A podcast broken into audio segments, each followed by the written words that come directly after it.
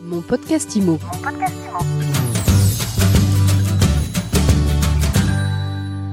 Bonjour et bienvenue dans ce nouvel épisode de mon podcast IMO. Comment se porte le marché du luxe? On en parle tout de suite avec Laurent Demeure. Bonjour. Bonjour Ariane. Laurent, vous êtes président de Coldwell Banker France, Monaco, Benelux. Oui, Benelux, euh, la Suisse, aussi. Le enfin, Luxembourg. J'essaie de faire ce que je peux, de gérer mon enfant. Bon, alors comment ils vont tous vos marchés?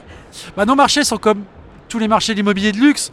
L'immobilier de luxe est un marché plus résilient, plus résilient que le marché de l'immobilier classique, bien évidemment. C'est un marché qui ne suit pas une évolution proportionnelle ni parallèle. Ça reste quand même un marché qui a une connexion. Et quand l'ensemble du marché de l'immobilier souffre, l'immobilier de luxe ne peut pas surperformer de manière indépendante. Donc un marché résilient et un marché compliqué quand même. Compliqué, ça veut dire quoi? Compliqué, c'est l'immobilier, il faut jamais oublier que ce sont des cycles, des cycles favorables aux vendeurs, puis des cycles favorables aux acheteurs. Quand un marché change de logique et change de cycle, il y a une phase d'adaptation. Et dans cette phase de transition, nous avons toujours des vendeurs qui continuent d'anticiper légèrement une hausse, alors que les acheteurs commencent à anticiper une baisse. Et dans cette phase-là, notre métier est de les aider à s'entendre sur un prix pour arriver à ce que l'un achète et l'autre vende. Mais les vendeurs n'ont pas envie de vous écouter. Généralement, c'est un peu plus compliqué de dire à quelqu'un qu'il faut revoir son ambition à la baisse. Et c'est la réalité du marché. Mais en même temps, vous savez, quand on a des évolutions de prix sur 15 ans où, où on a fait 175% de performance, si finalement on recorrige de 3-4%, ce n'est pas dramatique. Alors, votre réseau, il en est où dans son développement, dans ce contexte? Dans notre réseau se développe bien et nous n'arrêtons pas de nous développer. Nous venons encore d'ouvrir la 53e agence à Carqueran, dans le Var, à côté dans la, de hier, les palmiers, dans cette très belle région, qui est un marché qui s'est fortement développé. On venait d'ouvrir juste avant Chamonix, encore juste avant Montpellier, et nous avons encore beaucoup de projets d'ouverture prochainement. Nous ouvrons la Suisse début janvier, ça y est enfin, et nous allons ouvrir euh, la Bruxelles aussi début janvier. Donc nous sommes en plein développement. La crise n'entame pas l'appétit euh, des entrepreneurs euh, pour, euh, les franch- pour la franchise immobilière, en tout cas Bah, Coldwell Banker est une entreprise qui a été créée en 1906. Nous sommes une entreprise résiliente. Nous avons connu plusieurs guerres. Nous avons connu des tremblements de terre. Nous sommes nés dans un tremblement de terre. Donc nous savons gérer les crises. Nous avons l'habitude, nous avons les outils, nous avons l'expérience de situations compliquées. Et dans ces situations compliquées, rien ne vaut l'expérience centenaire d'un réseau avec son savoir-faire unique et une marque mondiale qui permet de trouver des solutions. Alors, on a parlé de l'environnement économique, de, de la hausse des taux, euh, l'inflation, les prix, etc. Euh, il y a aussi une crise internationale. Euh, ça, comment est-ce que ça se... Est-ce que vous le sentez déjà, les, les premiers effets? Est-ce que vos clients sont inquiets? Bien sûr, les clients sont inquiets parce que l'ambiance déjà est une ambiance d'inquiétude de manière générale. Donc les gens sont un peu tendus. Maintenant, dans des situations compliquées, les marchés comme la France, la Suisse, le Luxembourg, le Benelux, Monaco sont des marchés où on a plutôt tendance à venir acheter pour protéger ses actifs. Et dans les périodes tendues, les gens cherchent des marchés où le- leur patrimoine sera protégé.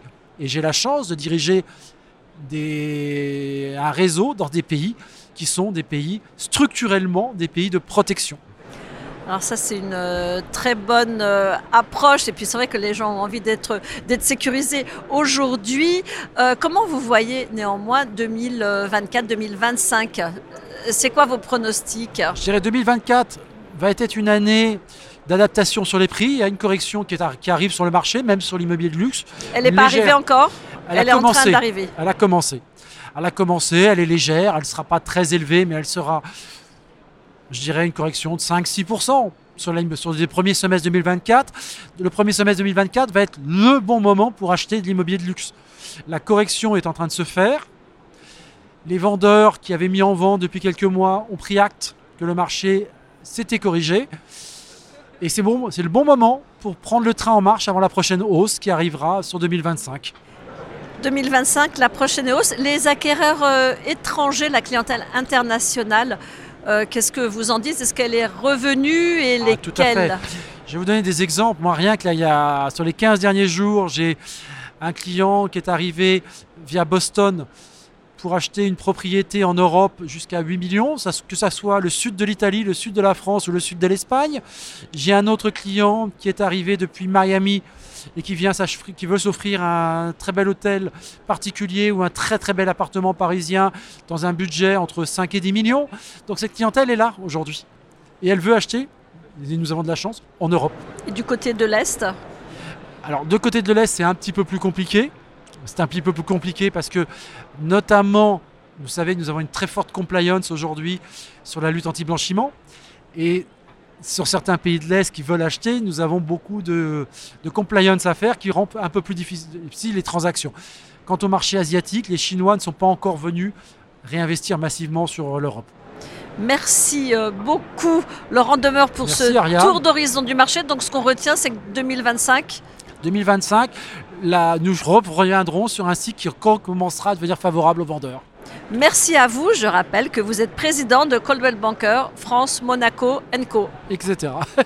Merci Ariane. Merci et à très vite pour un nouvel épisode de mon podcast IMO à écouter tous les jours sur MySuite IMO et sur toutes les plateformes. Mon podcast IMO. Mon podcast